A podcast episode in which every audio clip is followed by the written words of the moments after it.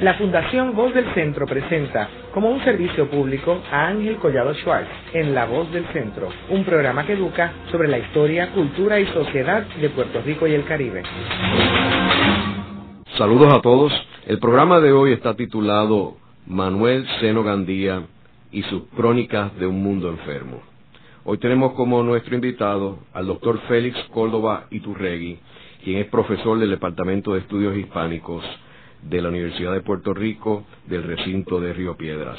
Manuel Seno Gandía es uno de los personajes más fabulosos y formidables del siglo XIX y principios del siglo XX, uno de los principales novelistas de Hispanoamérica y una persona que jugó un papel protagónico en la política de Puerto Rico de principios del siglo, recién la invasión norteamericana, y que fue una de las personas que junto a Eugenio María de Hostos fue a ver al presidente William McKinley en Washington para pedirle de que resolviera y bregara con el problema del estatus de Puerto Rico. En aquel tiempo él era anexionista, así que él, al igual que el doctor Ena, estaban proponiendo la estadidad para Puerto Rico, pero el presidente McKinley rechazó cualquier posibilidad de que Puerto Rico fuera anexado a los Estados Unidos. Eso llevó a Manuel Seno Gandía a tomar otras posiciones que más adelante hablaremos en este programa. Félix, y me gustaría marcar eso, proveyéndole a nuestros radioescuchas unos antecedentes sobre Seno Gandía. ¿Dónde él nace? ¿En qué año? ¿Y dónde es que lleva a cabo sus estudios? Bueno, antes que nada, un saludo, este Ángel, y a todos los radioyentes. Seno Gandía nace en Arecibo, en el 1855, y muere en San Juan en el 1930 desde pequeño fue enviado a España, estudió su bachillerato allá, hizo su carrera de medicina en Madrid y ya de estudiante, de joven, manifestó su interés por los estudios literarios, por la poesía, el teatro y por la formación humanística. O sea que es un estudioso de la medicina, pero es un estudioso de la medicina como era la medicina en el siglo XIX, que todavía se consideraba no solamente una ciencia, sino además un arte. Y los médicos estos tenían una formación muy amplia, humanística, como Alonso, ¿verdad?, que era también médico, como Betances, que era médico y otros que se destacaron en las letras puertorriqueñas. Regresó a Puerto Rico a fines de la década del 70, a mediados, fines de los 70, y se radicó en Ponce como médico. Allí colaboró en la Azucena, en la revista Azucena de, de Alejandro Tapia, y se involucró con toda la vida periodística del país. Por ejemplo, en el, él colaboró con La Página, que era un órgano del Gabinete de Lectura de Ponce, también con el estudio Estoy hablando de publicaciones de la época de la prensa, ¿verdad? la revista de Puerto Rico que publicaba Francisco Cepeda en los 80. Y también fundó con Francisco Amí y Mario Braschi El Estudio, otra revista ya de los 90.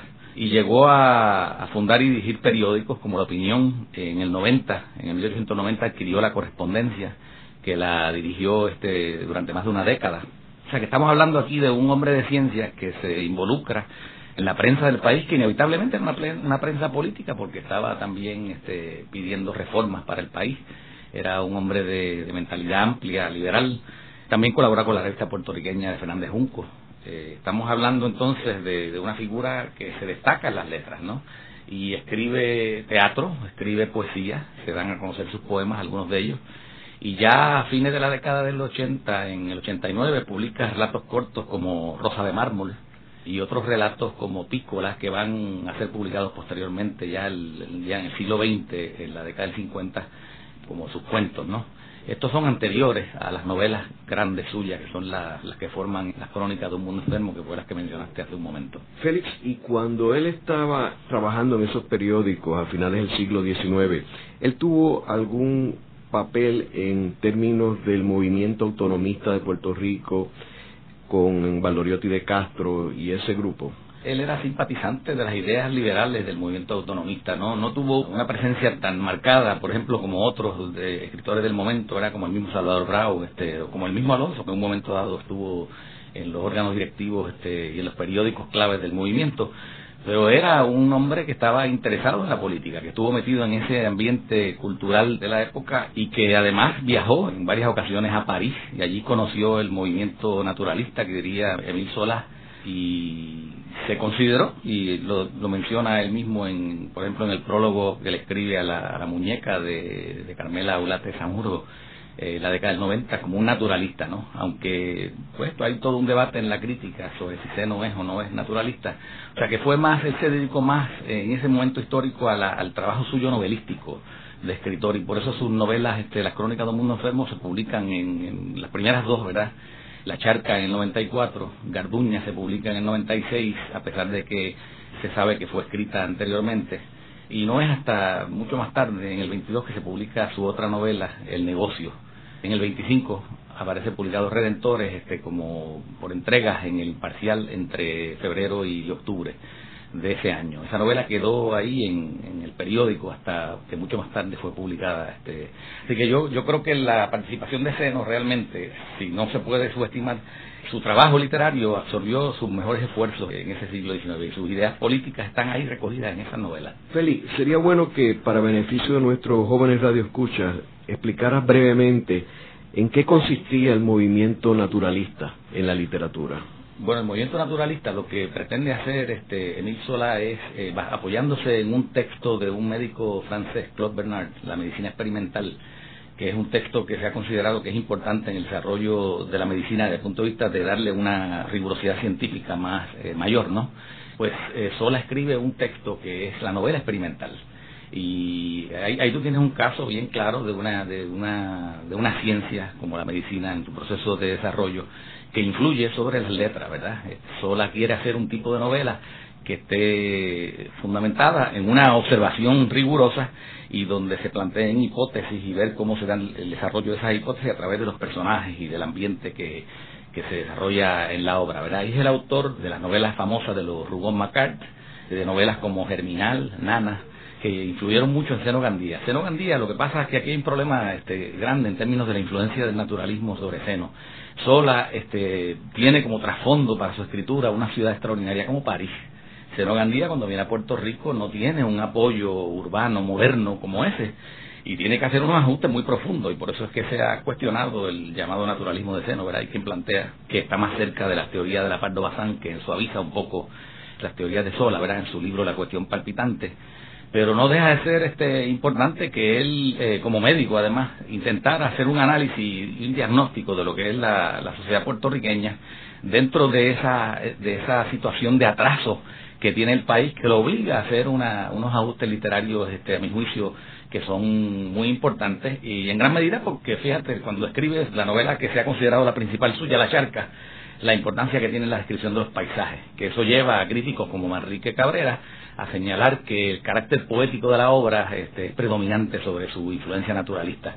Y hay todo un debate sobre si Zeno es naturalista, si no es naturalista, qué tipo de naturalismo se expresa en su obra. Y, y pues ese debate se ha dado durante el siglo XX con figuras destacadas en ambos lados. Manrique Cabrera insiste en lo poético, Samuel R. Quiñones insistió más en la influencia de, de Solá, de Mil Solá, ¿verdad? O sea, toda esa discusión es parte del estudio de la obra de este escritor. ¿Y de dónde sale el nombre Crónicas de un Mundo Enfermo? Bueno, yo creo que la intención, la intención, ¿verdad?, tiene que ver con la posibilidad de observar la sociedad nuestra en su, en su complejidad y hacer un diagnóstico, ¿verdad? Hay una metáfora que se ha señalado que es clave en su literatura, que es la metáfora de la enfermedad.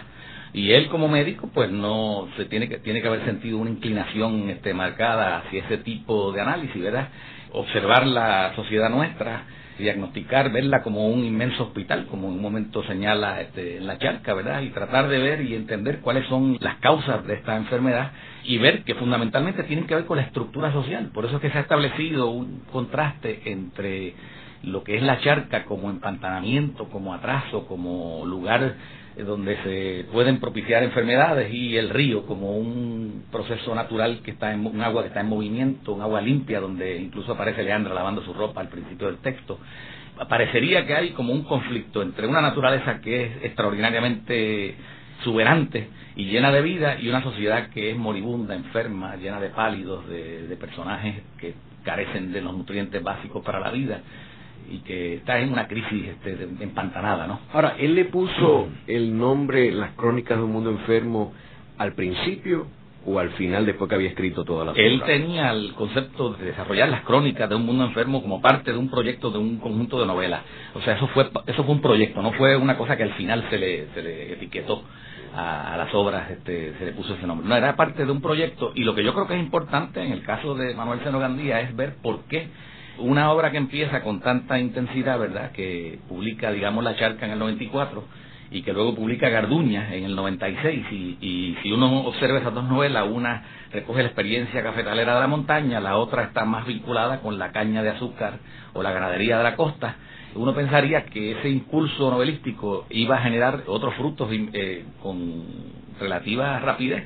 Y entonces tenemos un silencio desde el punto de vista de la, de la escritura de novelas que va desde el, vamos a decir, desde la publicación que va desde el 96 cuando sale Garduña hasta el 22 que estamos hablando ya de 26 años. ¿Por qué hay ese hueco, vamos a decir, ese silencio tan profundo desde el punto de vista de la salida de novelas nuevas de Seno Gandía? Es una pregunta que yo creo que es interesante, que la crítica tiene que abordar de alguna manera, ¿no? Ahora, hay un evento que sucede entre, entre la publicación de Garduña y la de el negocio, que es la invasión norteamericana. Es un evento que es sumamente importante y que, pues, en gran medida yo creo que atrajo la atención y la dedicación, la concentración de muchos de estos escritores. Tú mencionabas anteriormente que Seno Gandía eh, participó en la comisión de Puerto Rico que fue a visitar a McKinley en el 98, ¿no? Estaba con Hostos, con Juan María de Hostos, con Julio J. Aena, y van allí a exponerle a McKinley el derecho de lo, del, pueblo puertorriqueño a la libre determinación. Es precisamente eso lo que permite que un independentista como Hostos pudiese trabajar y colaborar con un estadista, como tú señalaste, como, como era Seno Gandía en ese momento, y como era Ena, está bien, pero que son individuos que lo que no quieren es la colonia no quieren que Puerto Rico pase de una metrópoli a otra, sino que tenga la capacidad de poder determinar libremente su destino. Y por eso de ahí es que nace la idea del plebiscito este, ostosiana, y de ahí es que nace la Liga de Patriotas como una estructura donde cabe un estadista porque es la manera de resolver el problema del estatus de Puerto Rico y donde cabe también uno que favorece, favorece la soberanía o la descolonización de Puerto Rico por la vía de la república o de la independencia. Y ahí están figuras como Matienzo, Cintrón este, y otros. Este, esa educación y ese proceso de diálogo con Hosto yo creo que fue importante en el desarrollo del pensamiento tanto de Seno Gandía como de Matienzo, Cintrón y otros. Eh, hay que recordar que en este momento histórico ellos son parte del partido, de la fracción del Partido Autonomista que se fue con, con Barbosa en conflicto con Luis Muñoz Rivera. Cuando llega el, a partir del 98, que se da el nuevo contexto político, Seno Gandía, igual que Matías, son parte del, del Partido Republicano de José Celso Barbosa, están con Barbosa. Es interesante eso y que después lo que tú mencionas de que un movimiento podía unir anexionistas e independentistas, uno lo tiene en el Partido Unión de Puerto Rico, eh, que se funda en el 1904, donde tienes un ala derechista y un ala izquierdista, y un ala en el centro. Bueno, el, el proceso formativo del Partido Unión, ahí también entra Seno Gandía como una figura destacada. Matienzo comienza ya tan temprano como ya en el 1902 tenía una campaña montada en Puerto Rico a favor de la unión de los puertorriqueños. Pero lo que Matienzo tenía en mente no era un partido, era un movimiento de unidad de los puertorriqueños para enfrentarse a ese poder que pretendía colonizar a Puerto Rico nuevamente. Cuando estos estadistas llega el 98, tiene ilusión de que Estados Unidos como país democrático lo va a incorporar a la Unión o va a abrir el espacio para que Puerto Rico pueda decidir su incorporación a la Unión como un Estado. Lo que le llega es la ley Foraker, que en muchos aspectos era todavía peor que la misma carta, autonómica, ¿verdad? que establece una verdadera dictadura en Puerto Rico para que el capital estadounidense se expanda en el país. Ante esa realidad es que Matienzo rompe con Barbosa, porque propone la disolución de los partidos, lo que la propuesta es disolver los partidos. Y en ese grupo está Seno Gandía. Y ahí es que ellos rompen con el Partido Republicano, proponen la disolución de los partidos, y eso es lo que hace Muñoz Rivera, disuelve el Partido Federal, y entonces paradójicamente lo que debió haber sido un movimiento de unidad, de unión del, del, pueblo puertorriqueño, se convierte en un nuevo partido que gana relativamente las elecciones de 1904 y de ahí adelante va a copar el país hasta hasta la alianza suya con el movimiento republicano, con una fracción del republicanismo en el 24. En ese proceso Sano Gandía estuvo inmerso y es posible que toda esta fue delegado como representante del Partido Unión, que todo esto le absorbiera una gran parte de su esfuerzo, igual que su su, al ser dueño de la correspondencia, la correspondencia es un periódico importante en estas luchas de principio de siglo pues uno pensaría, bueno, cuando se da el 98, aquí tenemos un escritor importante que se siente absorbido por la nueva condición política del país. Hacemos una breve pausa y luego continuamos con La Voz del Centro.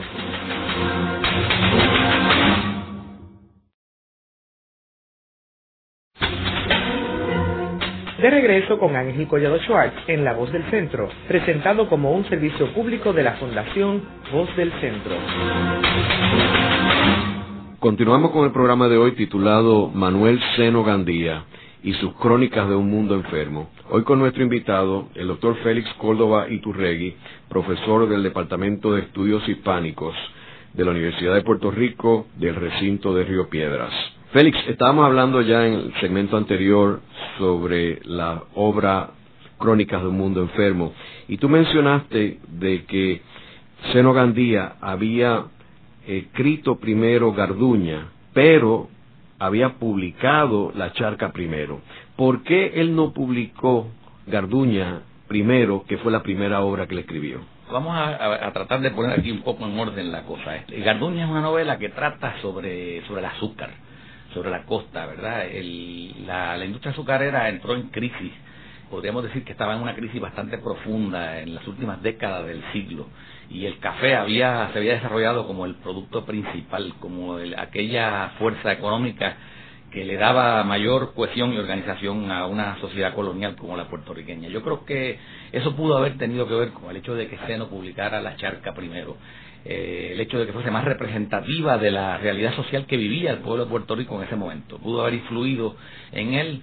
Otra posibilidad es que una vez este, las novelas están escritas, él pensara que La Charca también era una, es una novela muy bien estructurada, una novela que se ha dicho que es la mejor suya. Yo no estoy completamente seguro de que, de que La Charca sea una novela que tenga una superioridad tan marcada sobre Garduña. A mí me parece que se ha subestimado en cierta medida Garduña. Garduña es un texto muy bien trabajado muy bien escrito, ¿verdad? Yo preferiría pensar que la razón que tiene Seno es la de la representatividad del mundo social, como es la crónica, ese deseo de dar una visión eh, del mundo en que estaba viviendo la sociedad puertorriqueña pudo haber prevalecido, ¿verdad? Yo imagino que ustedes van a publicar este próximamente Garduña, ¿no? La editorial de la Universidad de Puerto Rico. De la Universidad de Puerto Rico, y es una obra que yo la discuto en clase con mis estudiantes y gusta tanto como la charca. Tiene otro, otra, otra, otra estructura, pero ahí en ambas tú ves la capacidad de Seno de elaborar una intriga y de agarrar al lector y mantenerlo este, hasta el final del texto. Y ya entrando en las obras en detalle, Félix, me gustaría que hablaras un poco sobre las distintas obras. Podemos empezar quizá con Garduña, que fue la primera que le escribió, que para beneficio de nuestros radioescuchas eh, le diera una sinopsis de la obra. Bueno, esta obra trata, aquí hay un personaje que es principal, que es el que lleva el título de la obra, que es Garduña, que es un abogado, que es un letrado, que es muy ambicioso y lo que está es velando por cualquier crisis de herencia o de guardarraya que haya en el pueblo pequeño este de la costa llamado Paraíso, los nombres tienen un sentido irónico, ¿no? podría decirse que más parece un infierno que un paraíso el pueblito.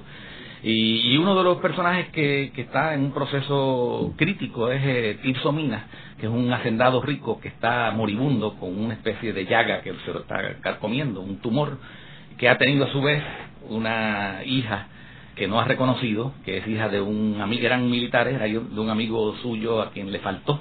Y al morir quiere testar a favor de su hija, escribe un testamento y se lo entrega al abuelo de la niña, que era su amigo, lo llama a su casa para entregárselo, pero Garduña y el resto de la familia están conspirando para ver si se quedan, para quedarse con toda la, herencia. Claro, ahí entra la figura de Garduña, hay un conflicto.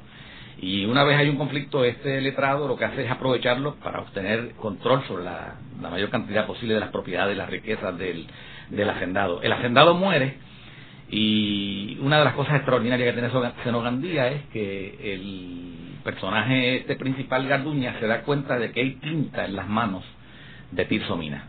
Quiere decir que él ha escrito, se da cuenta que ha escrito un testamento. Y al haber un testamento que es, digamos, auténtico, lo que hace el abogado es que, muerto el personaje, en una de las escenas más extraordinarias que yo creo que, preparó este Seno Gandía, casi vallinclanesca, prepéntica, se prepara la construcción de un testamento que es apócrifo, pero que va a adquirir todos los visos de autenticidad, porque allí está este va a haber un grupo de gente, entre ellos el maestro del pueblo este, y otras otras figuras eh, principales que le van a dar eh, validez al testamento y van a decir el muerto dice esto. El, bueno, claro, no es el muerto, es el personaje vivo, el moribundo, dice esto. Se prepara ese testamento falso y entonces hay en todo el texto una batalla de dos pliegos.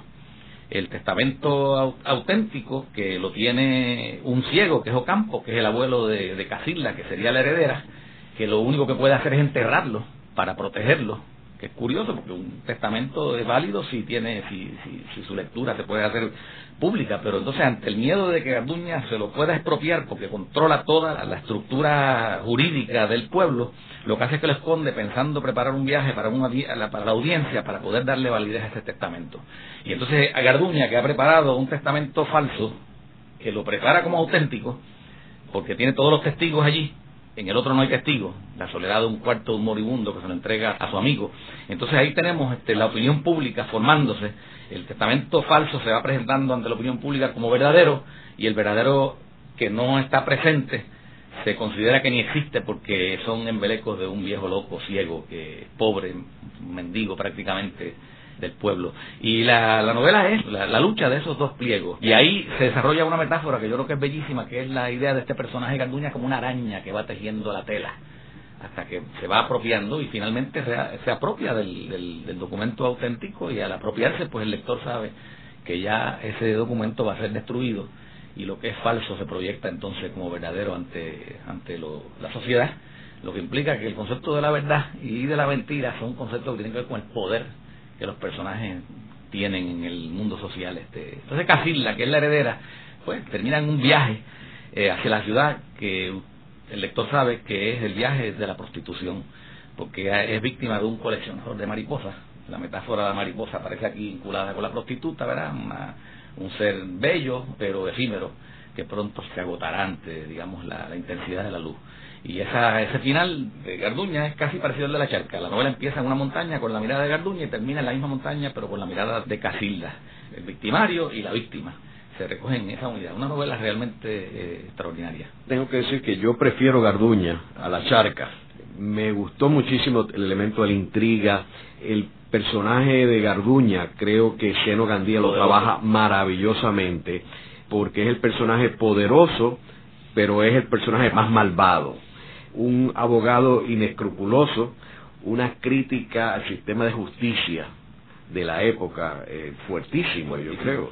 También al sistema social de los poderosos versus la clase baja o la clase pobre del país. Creo que hace unas descripciones muy buenas sobre la industria y la economía de la caña también, aunque no, no tan en detalles como por ejemplo Cecilia Valdés, que tiene más detalle en términos de la industria, pero yo creo que es una novela extraordinaria. Es una novela extraordinaria y, y a mí me parece que es fascinante en la novela la manera en que el pliego auténtico va pasando de mano en mano. Que si uno observa, hay un elemento de inconsciencia. Ese pliego pasa este, hasta llegar a manos de Garduña, pasa por una cantidad de procesos, por un proceso bien complejo, ¿no? Que es, es interesante porque casi en ningún momento el pliego de una forma consciente pasa de una mano a otra. Casi siempre hay un momento de inconsciencia bien este, marcado, que lo que demuestra es pues la, complejidad del, de la trama de, la obra de, de Gandía. Estoy con, yo estoy de acuerdo contigo, la novela es, es interesante. Yo no creo que desmerece ante la charca, ni mucho menos. Yo creo que una novela tan, tan bien construida como la otra es diferente, pero de ahí está la, el carácter extraordinario de, del novelista, ¿verdad? Que es capaz de, construir este, intrigas distintas. Yo me imagino que Zeno Gandía hoy sería posiblemente un, un que podría escribir textos extraordinarios para el cine. No sé si tú has notado el carácter cinematográfico que tiene alguna de las escenas, Carduña subiendo la montaña, la manera que se da la focalización, esa visión de Casilda con respecto ya a todo su, su proceso expropiatorio, este, es la, es la millonaria, le dicen las coplas que corren por el pueblo, le dicen la millonaria cuando ha sido expropiada y lo mismo sucede con escenas de, de otras novelas, que eso quizás lo podemos discutir más adelante, ¿verdad? Que tiene un carácter casi de cine. Y es interesante también de que el bueno es el que pierde al final. O sea, el malo, Garduña, acaba en una posición fuerte, ¿verdad? Sí, se queda con todo prácticamente. Y Casilda es la que acaba yendo a la prostitución, habiendo sido ella la heredera, la heredera legal y auténtica. Sin embargo, el sistema de justicia favorece al malo, no al bueno. Bueno, yo creo que ahí Garduña es un personaje que por eso yo creo que es complejo. Seno ha, ha elaborado lo que podríamos decir, ha personificado todo el atraso del país Fíjate que otros personajes como el maestro también es nativo curvo, un individuo que en lugar de enaltecer la, el personaje lo, lo lleva a la destrucción. En breve continuamos con La Voz del Centro por WKQ Radio Reloj.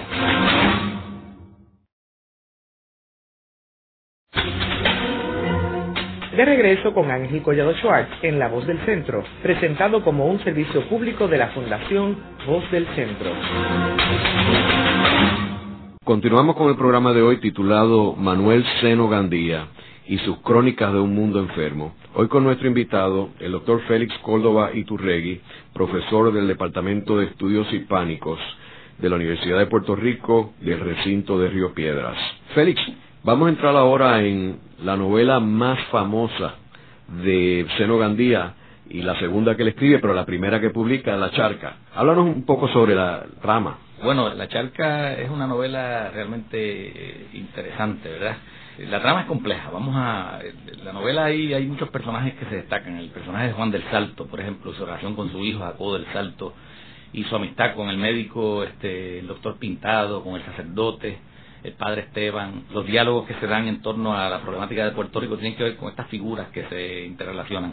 Pero luego está la historia, que es la más importante, que es la historia de Silvina, ¿verdad? Hija de Leandra, que a su vez tiene una relación con otro hacendado muy dominante en la región que es Galante y que incluso este la madre por mantener su relación con Galante le entrega a su hija en un momento dado adolescente todavía y después termina casándola con otro personaje Gaspar cuando esta joven está enamorada a su vez de un campesino con el cual nunca pues tú pudo culminar su relación este porque se metió el, el, matrimonio este con Gaspar que es Ciro y es la historia de Silvina, la historia de Silvina y, y la, la, historia trágica realmente, porque eh, ese matrimonio con Gaspar fue un desastre. Cuando logra desasirse de ese matrimonio, tiene una breve relación con Ciro, que es su verdadero este, amante, ¿no? la persona que ella ama. Pero Ciro muere precisamente al poco tiempo a manos de, de su hermano Marcelo y ella pues va cayendo en diferentes situaciones este lamentables hasta que termina frente a la misma montaña donde ella comienza el texto, la novela, llamando a su madre para que le dé alimento a su hijo pequeñín. Allí termina ella y sufre un ataque, cae por la montaña y eh, cae por el barranco y, muere sobre una piedra del río.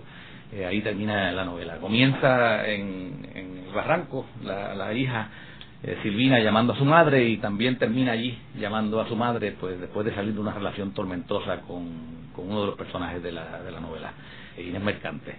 Es una obra interesante que pues nos da una, una visión sobre la, yo diría que es una visión profunda sobre el carácter colonial de nuestra sociedad. Y aquí entra quizás lo que yo entiendo que es más interesante de una obra como La Charca. Eh, hay un, un ensayo que, que por cierto aparece de introducción a la edición de, Ediciones Huracán sobre la charca que escribe Juan Flores, que es una lectura desde la perspectiva de Silvina. Siempre se ha fijado la crítica, había prevalecido más bien la, la, mirada esta de Juan del Salto como una especie de portavoz del, del autor. Y lo que hace Juan Flores es leer el texto desde la perspectiva de Silvina, que es el personaje quizás este más interesante de la novela y lo que plantea Juan Flores es que Silvina y Juan del Salto, que son las dos figuras, digamos, la polaridad que sirve de eje a la estructura del texto, no se encuentran nunca en la novela, no tienen ningún tipo de intercambio, a pesar de que al final de la novela Silvina está viviendo en las tierras de Juan del Salto, pero no tiene ningún contacto. Yo creo que ese, ese análisis, por ahí es que yo creo que se puede hacer verdaderamente fructífera un estudio de la novelística de Seno Gandía podría, por ejemplo, adelantarte que si tú observas esa novela, igual que la otra, Garduña, las dos figuras representativas de lo que son los hacendados poderosos serían los personajes dominantes de lo que es la sociedad cafetalera, Galante y Juan del Salto, en ningún momento hay intercambio entre ellos tampoco. Lo que quiere decir es que esto es una sociedad que está estructurada en su mirada hacia el exterior, que está articulada en su relación con el mercado mundial, pero que no tiene una articulación interna. No es una sociedad que se amarra desde su interior debido a los intercambios que hay entre las diferentes unidades económicas. Juan del Salto no tiene nada que intercambiar con Galante, su vida corre paralela a la vida de Galante y yo creo que Seno ahí eh, ha captado realmente eh, de la forma quizás más profunda que se podía captar la estructura colonial de la economía de Puerto Rico, esa economía cafetalera. ¿Y por qué tú crees que la charca es más popular que Garduña? Bueno, La Charca es una novela que está muy bien construida. Yo creo que La Charca eh, al ser una novela del café, precisamente eh, en un momento en que, previo al 98, yo estoy aquí ahora también elaborando, ¿verdad? formas de, de acercamiento a ese texto. Fíjate tú que cuando viene el 98 lo que vuelve a prevalecer es el azúcar. Entonces, ese mundo que se establece en Puerto Rico, que es el mundo de las grandes corporaciones que dominan el azúcar y que va a generar esa sociedad tan, tan empobrecida y tan explotada de las primeras décadas, cuando viene esa gran crisis de los 30, que empieza toda esta generación de críticos y de escritores, precisamente se van a fijar en Cero Gandía, y como señala Juan Gelpi, que es el, eh, esta generación del 30 es la que va a hacer que Seno entre al canon, ¿verdad? Cuando se publica la segunda edición de La Charca, es con la muerte de Seno en el 1930. Y ahí es que empieza la crítica de esa generación a mirar la novelística de Seno Gandía. ¿Cuál era la que mejor representaba el pasado puertorriqueño, el pasado que se distinguía y que se separaba de ese pasado que ellos vivían angustioso, que era un que era, digo, ese presente que ellos vivían, que era un presente azucarero, que era un presente terrible, ¿no? Y que estaba acentuado con la Gran Depresión del 29. Entonces yo creo que La Charca, por ser precisamente la novela del café, es la que queda privilegiada y por ser una novela que recoge ese mundo agrícola decimonónico con el cual precisamente se rompe en el, en el 98. Recuerda que cuando se estructura, por ejemplo, el, Partido Popular, que se organiza en el 38, el Partido Popular va a recoger, pues su consigna va a tener el pan tierra y libertad. La tierra sigue siendo un motivo este fundamental de, de, ese partido, ¿verdad? En su, en su proceso eh, organizativo, ideológico, especialmente en las primeras etapas. No me extraña que esa novela, además de que está artísticamente muy bien construida, haya sido la privilegiada. Lo que es lamentable es que esa canonización de ese texto haya excluido tan dramáticamente las otras obras de Seno Gandía, hasta el punto de que tú hablas con la gente y lo que conocen es la charca, no, no existe Garduña, mucho menos existe el negocio y todavía menos existe Redentores, que son todas novelas sumamente interesantes y muy complejas, claro, con diferentes este, problemáticas, ¿no? Vamos a entrar ahora en el negocio. Háblanos un poco sobre el negocio. Bueno, el negocio, fíjate, el negocio es una obra que a mí me parece que es eh, realmente importante. Yo creo que pasa pasa un periodo tan largo en términos del... ¿Cuándo se escribió el negocio? Seno Gandía pudo haber eh, comenzado a escribir el negocio muy temprano hay probablemente, además del tiempo que él le dedica a la política y a los quehaceres periodísticos y como delegado en la Cámara de Representantes, también hay que tener en cuenta que la transformación que sufre Puerto Rico a partir del 98 es muy profunda y muy rápida. Y yo creo que eso lo llevó a él a, a una maduración, a una reflexión, o si podríamos decir incluso una reescritura de esa novela. En esa novela, a mi juicio, hay un personaje que es fundamental, que es Camilo Cedrán que es un personaje que ya no se parece, si tú observas, ya no se parece a Juan del Salto, a ese tipo de reflexión que se desarrolla este, entre Juan del Salto, el, sacerdote, el médico. Aquí tenemos un personaje que está un poco al margen, que se mueve en el cafetín del Guafe. Es una novela que además es, urbana, es del puerto de Ponce. A pesar de que trata del siglo XIX, ya la perspectiva es una perspectiva que tiene la maduración de los años del siglo XX. No es el seno del, de los 90 escribiendo una novela como La Charca o como Garduña. Ya aquí hay algo, hay una ruptura que yo creo que se ha instalado en el texto. Camilo Serdán está marginado, está en el café de Pastoriza allí dándose trago continuamente, está filosofando, pero es un personaje que a pesar de que dice grandes verdades no tiene credibilidad ante los demás personajes. Está desautorizado porque su vida ha sido un fracaso económico. ¿Verdad? Sin embargo, es un individuo de una gran generosidad y de una gran inteligencia, capaz de reflexionar como ningún otro personaje de seno sobre la, sobre la estructura colonial que tiene el país. Por ejemplo, él te llega a hacer un planteamiento tan complejo como este. Ningún país se construye a base del comercio.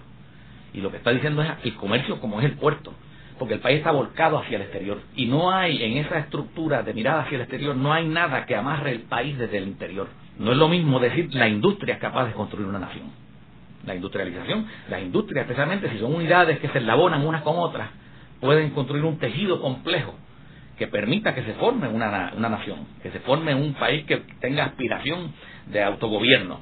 Pero si tú tienes una estructura como la que prevalece en esa novela, que es urbana, pero que es la de un puerto que está volcado hacia el exterior, lo que tú tienes, los vínculos no están en el interior del país, están donde?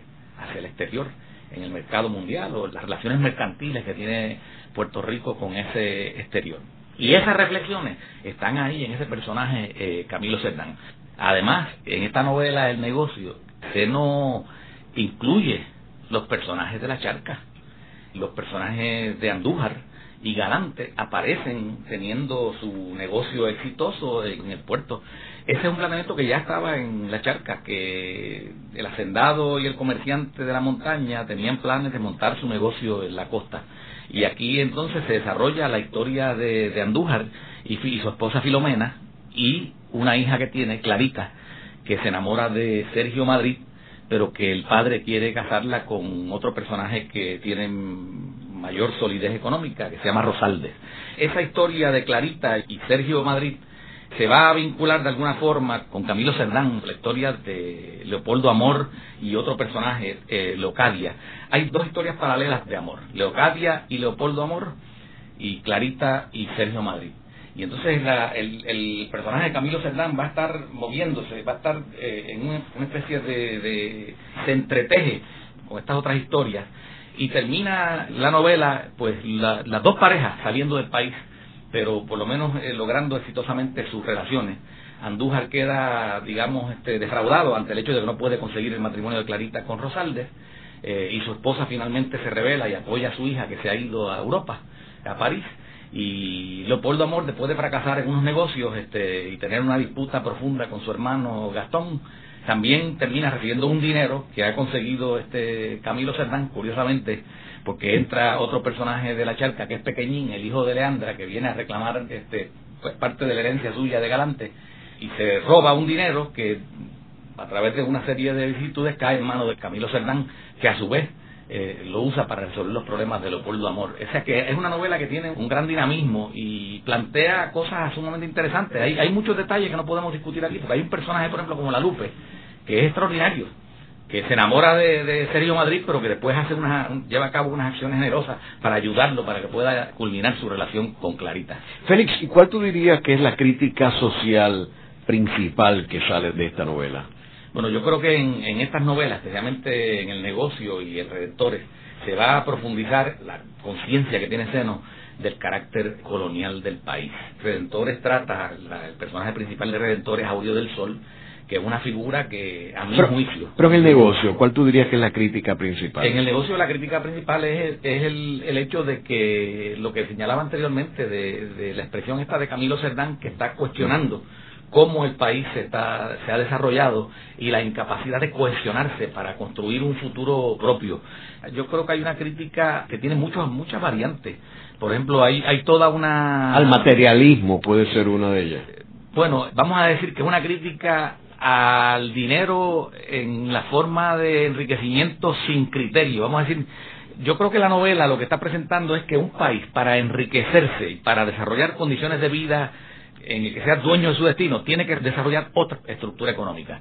No puede mantenerse con esta, esta economía que es de economía del puerto, que está, que está mirando hacia afuera. Ahí como elemento secundario se hace una crítica a cuestiones incluso yo creo que en seno hay una noción bien profunda con respecto al, a lo que es el problema étnico del país, el problema del, del mestizaje nuestro, el racismo, etcétera, el tema de la mujer. Hay comentarios interesantes, pero claro, la novela es tan compleja que si pudiésemos entrar en alguno de esos detalles tendríamos que hablar con mayor extensión. Luego de la pausa continuamos con La Voz del Centro.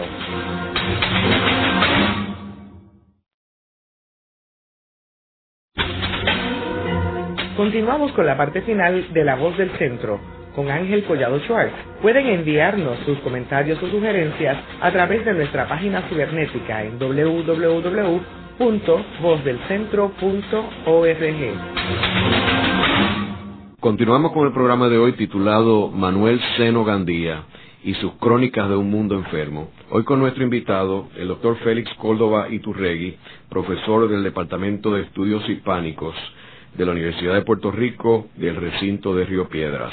Félix, si vemos que Garduña es una crítica a la justicia en Puerto Rico y particularmente a la clase togada con el personaje de Garduña el abogado, ¿tú dirías que el negocio es una crítica a la clase comercial de Puerto Rico? Yo creo que se puede decir que sí, que hay una crítica a la clase comercial. Un comentario sobre Garduña rápidamente para ver el hilo porque hay, hay una relación entre los textos. En Garduña, el mismo Garduña, cuando observa desde la montaña las riquezas de los hacendados, el mismo personaje dice, ahí hay un hacendado que tiene la caja llena de dinero. ¿Y a dónde va a gastar el dinero? A París. En Puerto Rico no existen espacios urbanos donde los ricos puedan ir a disfrutar de su riqueza, tienen que irse al exterior. Lo mismo va a suceder en el negocio, que es ya un espacio urbano, es el puerto, pero el puerto está mirando también hacia el exterior. Esos comerciantes y todo ese aparato financiero del, puerto puede implicar un enriquecimiento de determinadas familias, la familia de Andújar, el mismo Galante. Eh, hay unos negocios que florecen, otros que quiebran, y todo ese mundo financiero es importante, pero no responde a una economía coherente con él responde a una economía desarticulada. Y lo que está planteando, y precisamente eso es lo que plantea un personaje como Camilo Cerdán, es que para que la riqueza pueda generar una nación, tiene que buscar un tejido interno, tiene que articularse internamente en unidades productivas y de circulación de riqueza. Ahí lo que hay es una riqueza que surge siempre volcada hacia una mirada que es completamente externa al país.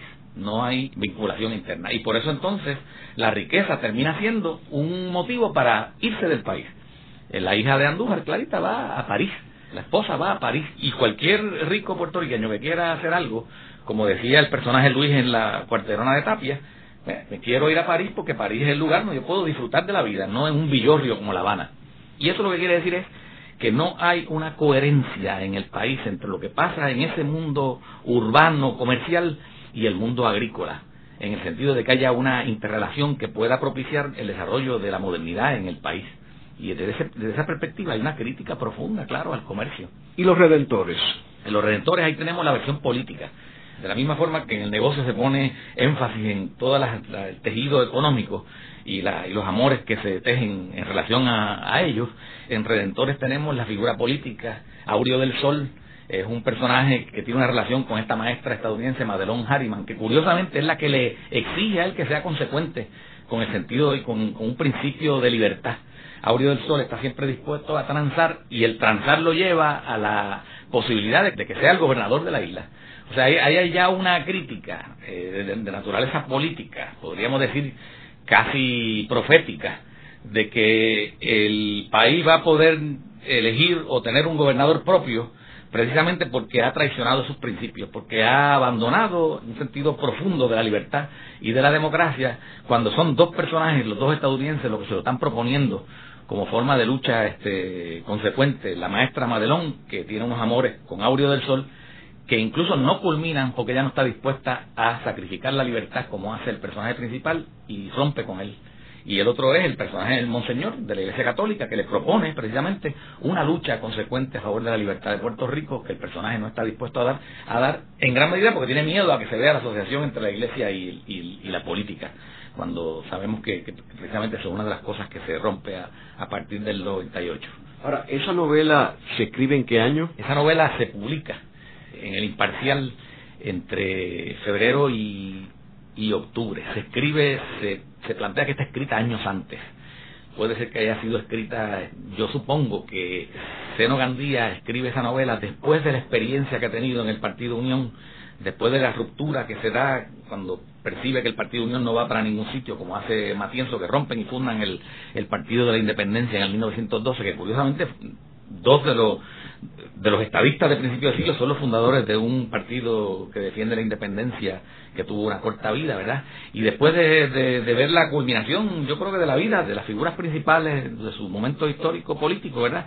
Porque yo creo que esa novela en gran medida está diseñada este, observando la trayectoria política de Muñoz Rivera. Aunque Muñoz Rivera no llegó nunca a ser gobernador de Puerto Rico, había esa aspiración en el ambiente y particularmente en la década del 20 se estaba proponiendo el nombramiento de un puertorriqueño para gobernar la isla o la posibilidad de que el pueblo eligiera al gobernador. O sea que eso estaba en el ambiente. Tiene que haber sido probablemente entre el 16 y el 25 que se concluye la novela, este, el periodo de, su escritura. Ahora, ¿cuándo es que se publica esa novela por primera vez en forma de un libro? Esa novela se publica por primera vez en forma de libro en el 60. La publica el Club del Libro de Puerto Rico en el 1960. Quiere decir que no fue una novela que tuvo mucho, es decir, tardó mucho en, publicarse cuando se Ahora, puede, puede ser porque el gobierno de el Partido Popular y Luis Muñoz Marín particularmente no le hacía mucha gracia la novela, ¿no? Yo no creo que esa novela le pudo haber satisfecho, pudo haber sido del gusto de, Muñoz Marín, porque precisamente está retratando el, proceso de un puertorriqueño que llega a la gobernación cuando precisamente lo que ha, lo que ha hecho es traicionar sus principios. Este, cuando se publican las obras completas, este, en el 1955, por el Instituto de Literatura Puertorriqueña, se publican las tres primeras novelas, Garduña, La Charca y, El Negocio, no se publica Redentor en ese momento. Entonces, más tarde, en ese año, Muñoz está, este, es el año también de la, de la fundación del Instituto de Cultura, estamos hablando de la celebración del centenario del nacimiento de Seno Gandía y el gobierno reconoce la grandeza de Seno como escritor, pero Redentores queda este, un tanto al margen. ¿Y qué hay de la quinta novela que nunca se publicó ¿Qué sabemos de ella? Bueno, la novela esta que nunca se publicó, que es la novela que tiene como título Nueva York, que es una novela incompleta. Yo no he tenido la oportunidad de leer nada con respecto a ella, no, no la conozco, solamente sé que se ha mencionado su existencia. Ahora, me imagino, ¿verdad? De la lectura de Redentores, una de, de las escenas una escena o uno de los, de los, problemas importantes de Redentores son los amores de Elkus Engels y Piadosa, ¿verdad? Y hay un traslado de ese personaje piadosa a Nueva York. Hay toda una, una experiencia narrada en Redentores que tienen que ver con la ciudad de Nueva York y no dudo que la novela Nueva York, si Seno Gandía hubiese terminado este texto, hubiese sido realmente importante porque la visión de Nueva York que aparece en Redentores a mí me parece eh, interesante. Es la gran urbe, es un mundo distinto, es, es precisamente un tipo de ciudad con una estructura económica que es la que está ausente en Puerto Rico, ¿verdad? Este, y aparece con fuerza en esa novela Redentores.